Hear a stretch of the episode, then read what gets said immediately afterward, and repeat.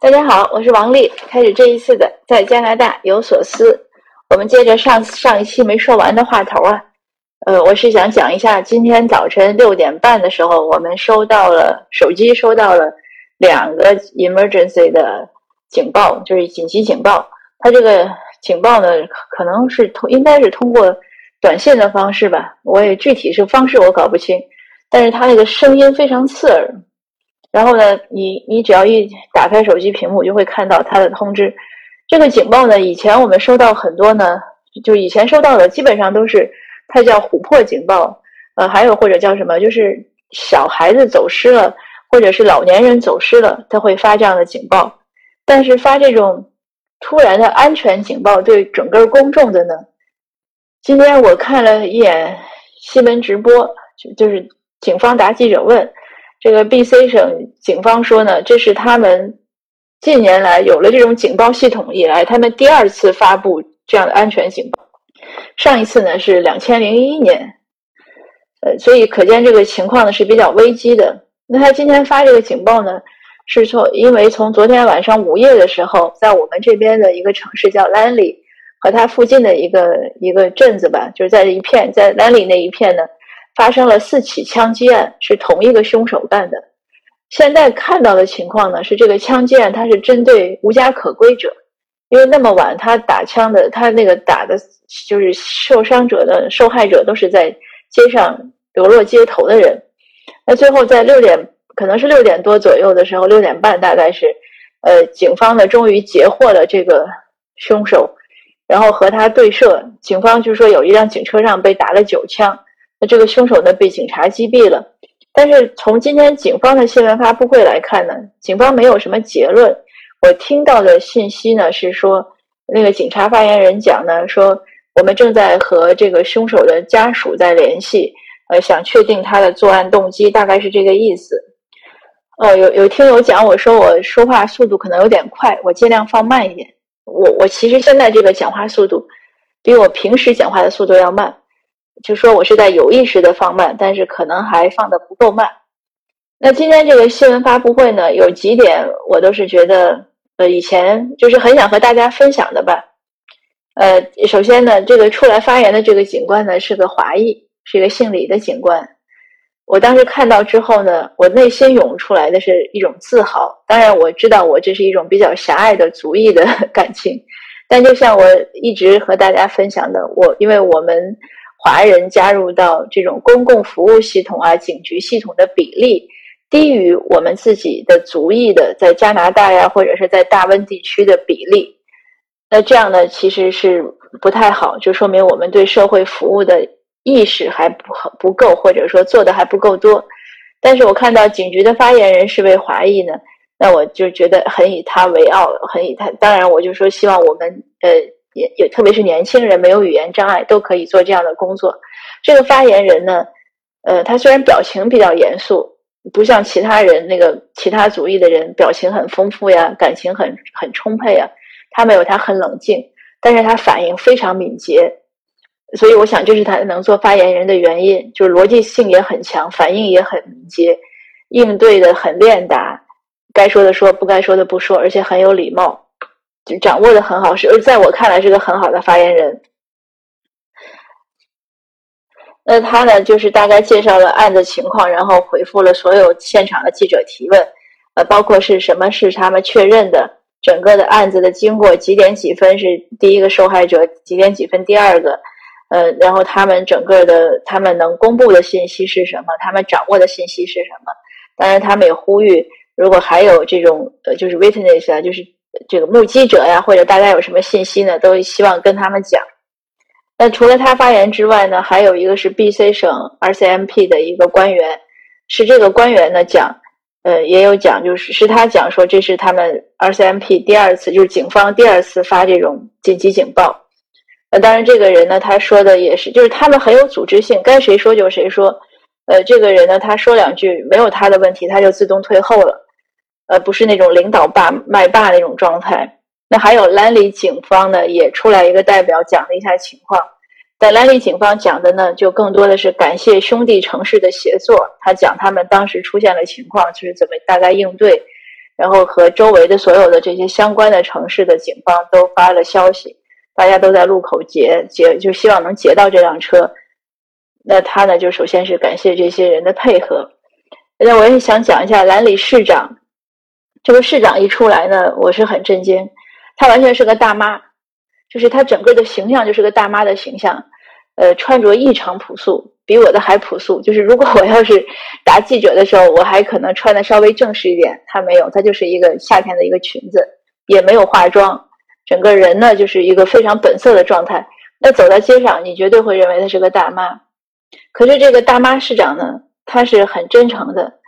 呃，他也没有遮掩，他就说他也是被警报这个叫醒，然后他怎么样，他知道这些事情发生在兰里，他很震惊，他的心也很心碎，因为他们社区确实兰里那个地方呢，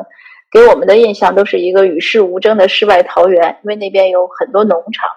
呃，像还有马场啊什么，大家去那边都是去玩一玩呀，采摘呀，然后感觉那边地广人稀，民风淳朴。就完全想不到会有这样的事情。那大妈呢，在回答记者问题的时候呢，有一个问题，她几次就哽咽的讲不下去，因为她说呢，她自己也是一个志愿者，来服务于他们这个社区的无家可归者，所以他们中的这些受害人有一些她都认识。她说像她的家人一样，然后这些人现在被害，她非常的不能，就是感情上肯定是很很很伤心的。那他也一再的重申说，我们，呃，不应该对这些是无家可归者呀，或者是瘾瘾君子呀，或者是有一些人有精神方面的障碍呀，对他们不应该另眼相看。嗯，他说他每次在服务的时候呢，他都是很痛心的是，他不能给他们更多。那当然，这个案件究竟凶手是为什么行凶呢？还还没有定论。但这是我所看到的，所以我整个他是三十几分钟的这个。新闻发布会，呃，我觉得是紧凑而有效。然后这个就是这个理性的新闻发言人呢，临讲完了又跟大家说说，你们可能知道，我们三点半在 Surrey，在我们也是另外一个城市，在 Surrey 哪儿哪儿还有一个这样的新闻发布会，因为 Surrey 也发生了枪击案。呃，那一般来说呢，像 Surrey 啊这边，他们有很还有像前几天我们这边有一个滑雪圣地叫惠斯勒，也发生了枪击案。但这些案件呢，都是黑帮之间的冲突，就是你杀我，我杀你。像惠斯勒那个呢，是因为去年的在温哥华市的一起呃黑帮之间的冲突，一个是被害者的哥哥，好像是这样，他 brother，他今年去那边报仇，大概是这个意思。因为我也就是扫了一眼新闻，但一般来说呢，我们这边的这些枪杀案呢，都是黑帮之间的问题，黑帮当然都是毒品了。就是贩毒啊这些问题，呃，但像兰里这个呢，它是针对 homeless 这个还是比较少的，所以他们突然就发了一个警报。那也就在刚才几分钟之前呢，我没有收到这个警报，就是警报解除的一个通知。但除了这个警报呢，早晨还收到，早晨收到两条警报，另外一条警报呢是也是个警报解除的通知，因为也是前几天就在我所在的城市呢，我们这边有一个应该是一个羁押中心，一个监狱可能。那个监狱呢，有一个犯人越狱了，然后当时呢也是通通就是警报说，因为这个人是个杀人犯，而且是一级谋一级谋杀的杀人犯。这个一级谋杀和二级谋杀，我也是前一段看一个法律的一个解读。一级谋杀就是这个凶手呢，他是有目的的去行凶作案；二级谋杀呢，就是他不他早上出门，他不是要专门去杀谁的，他可能突然起意去杀人，这是一回事。但是和他。今天出门就是要去杀某一个人，这个就是一级谋杀。那这个凶手呢是一个一级谋杀的杀人犯，你相对相对来说就是应该很危险。他越狱了，然后新闻呢？昨天我看新闻还说，警方还没搞清楚他是怎么越狱的，但是就是看到拍到他可能是出来，然后拍到一个白色的一个小货车接他。所以我们前几天呢是发了这个警报。那早晨收到的警报呢，是说这个人呢现在已经可能警方掌握了他的情况，正在受到牵制，所以他应该是虽然没有被抓捕回来，但是他应该是在一个控制范围之内。那早晨的警报呢，就是说这个人呢目前对大众呢没有安全影响，大众不必紧张。但是也是在前几天和这个人越狱同时发的呢，也是发到有一个一个人说他杀了两名女性，呃，他。现在警察在追捕他，也是提醒大家注意。呃，昨天关于这个越狱的新闻呢，我看到这个新闻讲呢，就是说他越狱的这个监狱呢，呃，二零一六年呢曾经有另外一个案犯越狱，但那个人越狱呢是完全是狱警放水，因为这个狱警呢也比较傻。这个狱警后来交代呢，他为什么要帮那个囚犯？就就是他是狱警，完全是开门把那个人给带出去的。他为什么要做这样的操作呢？是因为这个囚犯答应给他好像五万块还是多少钱？然后这个狱警就干了这样的事，但是你要知道，这个监监狱里的这个摄像头都是在有录的呀，所以我也不知道这个狱警是怎么想的。那新闻就说呢，这个狱警从来没有得到这个人的许诺的钱，然后这个人也跑了，再也没找到他。但狱警得到了什么呢？这狱警得到了三年的这种，就是坐监，他被他被处罚，就应该是他入狱三年。这就是这几天之内我收到的关于我们加拿大这边的治安的。一些报道也和大家分享，所以他这边的问题，我们加拿大这边枪支的管理呢，比美国要严得多。但是你看，仍然会有这样的一些问题。呃，尽管说主要的冲突呢是黑帮作案，可是这个冷不丁在身边突然就有枪响，然后看到有人被打死，这也是个挺麻烦的事儿。嗯，但这个枪支管理呢，它也是个双刃剑，所以具体的呢，也是我们这边保守党和自由党。一个争论的焦点就是左派党和右派党争论的焦点之一呢，就包括，呃，新闻审查是不是需要，还有枪支管理是怎么管，是不是需要，这些都是一些大的政治的一些话题。那再说一个关于我们这边生活的一个小问题吧。最近呢，呃，整个加拿大或者也包括 BC 省，更包括我们这个所在的区域呢，家庭医生的数量都很短缺。这个短缺呢，我看新闻分析。得找一些专家论坛呢，他们认为是这个本身加拿大的医疗制度和给家庭医生，家庭医生入门门槛又高，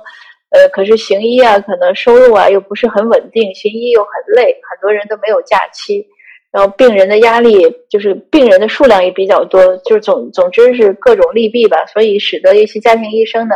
就转行了，呃，或者就。就退休以后也就不干了，但很多是转行了，有的还去其他国家去上班了。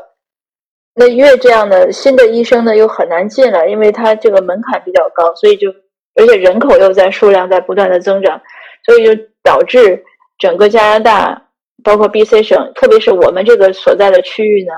家庭医生短缺。因为我们这个区域为什么说比较突出呢？我们这个区域的医生短缺呢，是上了国家新闻的。就国家新闻在讲的，就是以我们这个城所在城市的医生短缺为案例来讲。但他这边是这样：如果你没有家庭医生呢，你可以有那种 walk in 的诊所，就是可以走进去看病的诊所。这样的诊所呢，原来是比较多。最近因为这两年因为疫情呢，有一些诊所它就不 walk in 了，嗯，所以这也是个麻烦。但是。呃，从理论上讲呢，仍然是有这样 walk-in 诊所。所以，如果你在加拿大呢没有家庭医生，你又想去看医生的，你就可以查一下你所在的城市或者怎么样，哪些地方呢是有 walk-in 诊所。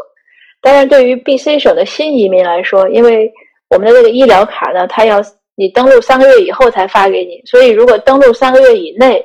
呃，需要看医生，这个费用怎么办呢？我还不知道。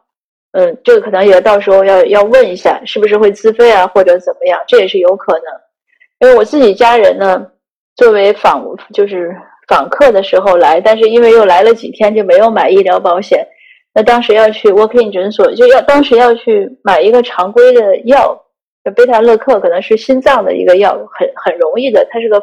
很容易买的药。可是，在加拿大呢，它就要变成一个处方药，那处方药呢，就要家庭医生去开。叫医生去开吧，所以我们当时只好去一个 working 诊所去开。那个医生自己都讲，他说这个太不划算了，就是你让我开一下，你就要付一百块钱，因为当时开药就是他也只要做开这个处方，价格就是一百块。那个药呢，其实只要十块钱，但医生也没办法，他说因为你没有这个医疗保险，那我只能是按这个价格走。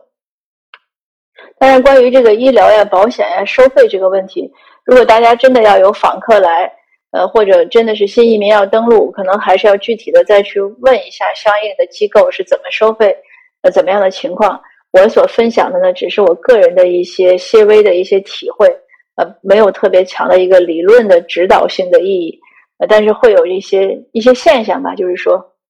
那好，这一期的分享呢就到这儿，谢谢您的收听，我们下次见。